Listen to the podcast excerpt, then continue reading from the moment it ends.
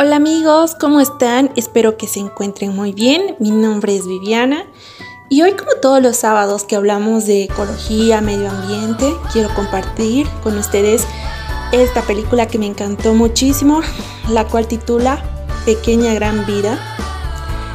Bueno, es una película de ciencia ficción y comedia. Les voy comentando un poco. Pues todo comienza con la inquietud de resolver la superpoblación y el calentamiento global. Para eso el doctor eh, George Georgen, un famoso científico, inventa la reducción de personal. O sea, la reducción de la persona, pues es un proceso en el que consiste en encoger a las personas a una medida de 10 a 12 centímetros es así que él y su esposa se convierten en los primeros seres humanos en aplicarse este invento de, pues de esa manera, demostraron al mundo que el proceso es sumamente seguro. Y cada vez más son más personas que se van uniendo a este proyecto con un mundo, con la idea de establecer un mundo ideal, sin basura, sin contaminación, sin estrés y todo por el medio ambiente y la salvación del planeta.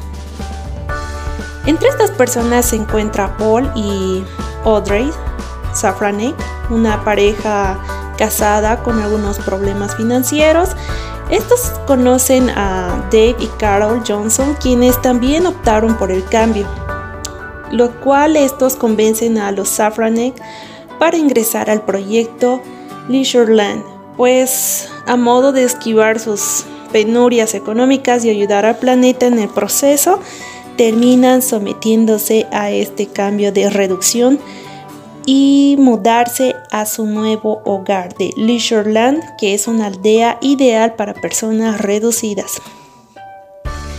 Y es así como los Safranek con un poco, un poco dinero en el banco pueden asegurar su futuro y pasar a la vida de lujos en el mundo real pues esto sería imposible, sería como un sueño.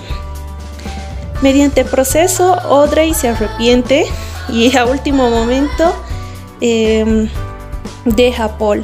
Y Paul termina solo, divorciado y con un departamento en la ciudad de la, de la villa, llevando una vida pequeña bastante miserable, diríamos.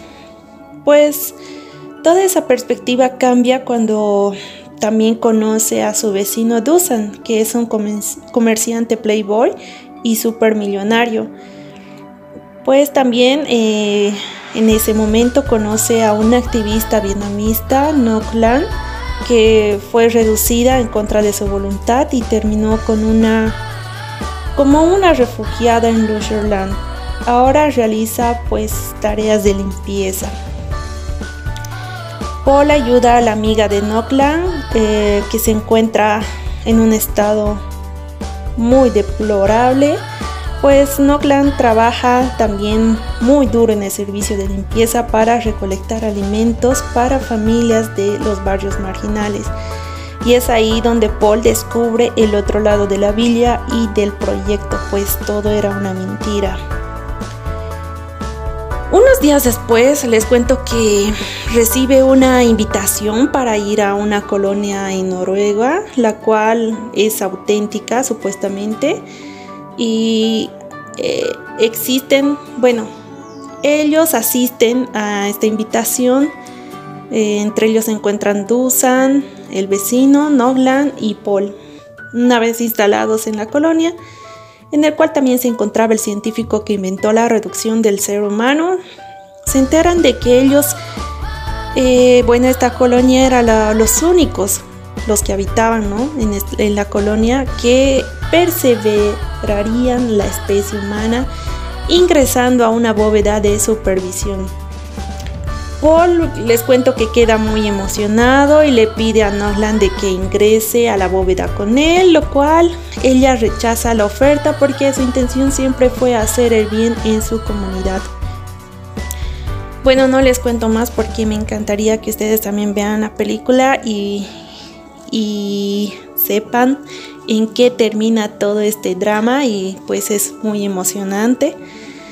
pero les voy comentando un poco que en la película vemos como las personas están en esta en ese deseo del sueño americano y de alguna manera se confronta con la realidad con este mundo pequeño en el que más allá de su tamaño nos hace más no hace más que parecerse al mundo real no guarda ninguna diferencia, ya que hay trabajos mundanos, gente malintencionada, gente antisocial, cosas que pasan desapercibidos en las publicidades que ofrecen de este nuevo mundo ideal. Pues todo es un disfraz poniendo de pretexto la ecología y la salvación del mundo a través de la reducción de los desechos Simplemente en la pequeña gran vida las cosas no cambian para nada, no se resuelve nada. Esto nos muestra que por más que existan inventos extraordinarios, fórmulas de científicos para salvar al planeta, sería desperdiciable porque nuestro accionar y nuestras actitudes siguen siendo las mismas. Pues hagas lo que hagas, tus hábitos siguen siendo lo mismo el mal que radica y es, y es ese mal, ¿no? Y es más peligroso que una planta nuclear. Pues como dice la frase, si quieres cambiar el mundo, comienza por ti mismo. Bueno, espero que ustedes también vean la película y, saquen sus propias conclusiones, que sé que les va a gustar muchísimo y nos da mucho que decir eh, sobre nuestras actitudes y sobre cómo llevar nuestros hábitos. Si deseas dejar un mensaje, puedes hacerlo debajo de esta descripción o como también enviarnos un mensaje a nuestro Messenger, que será muy bueno saber de ustedes. Hasta el próximo sábado.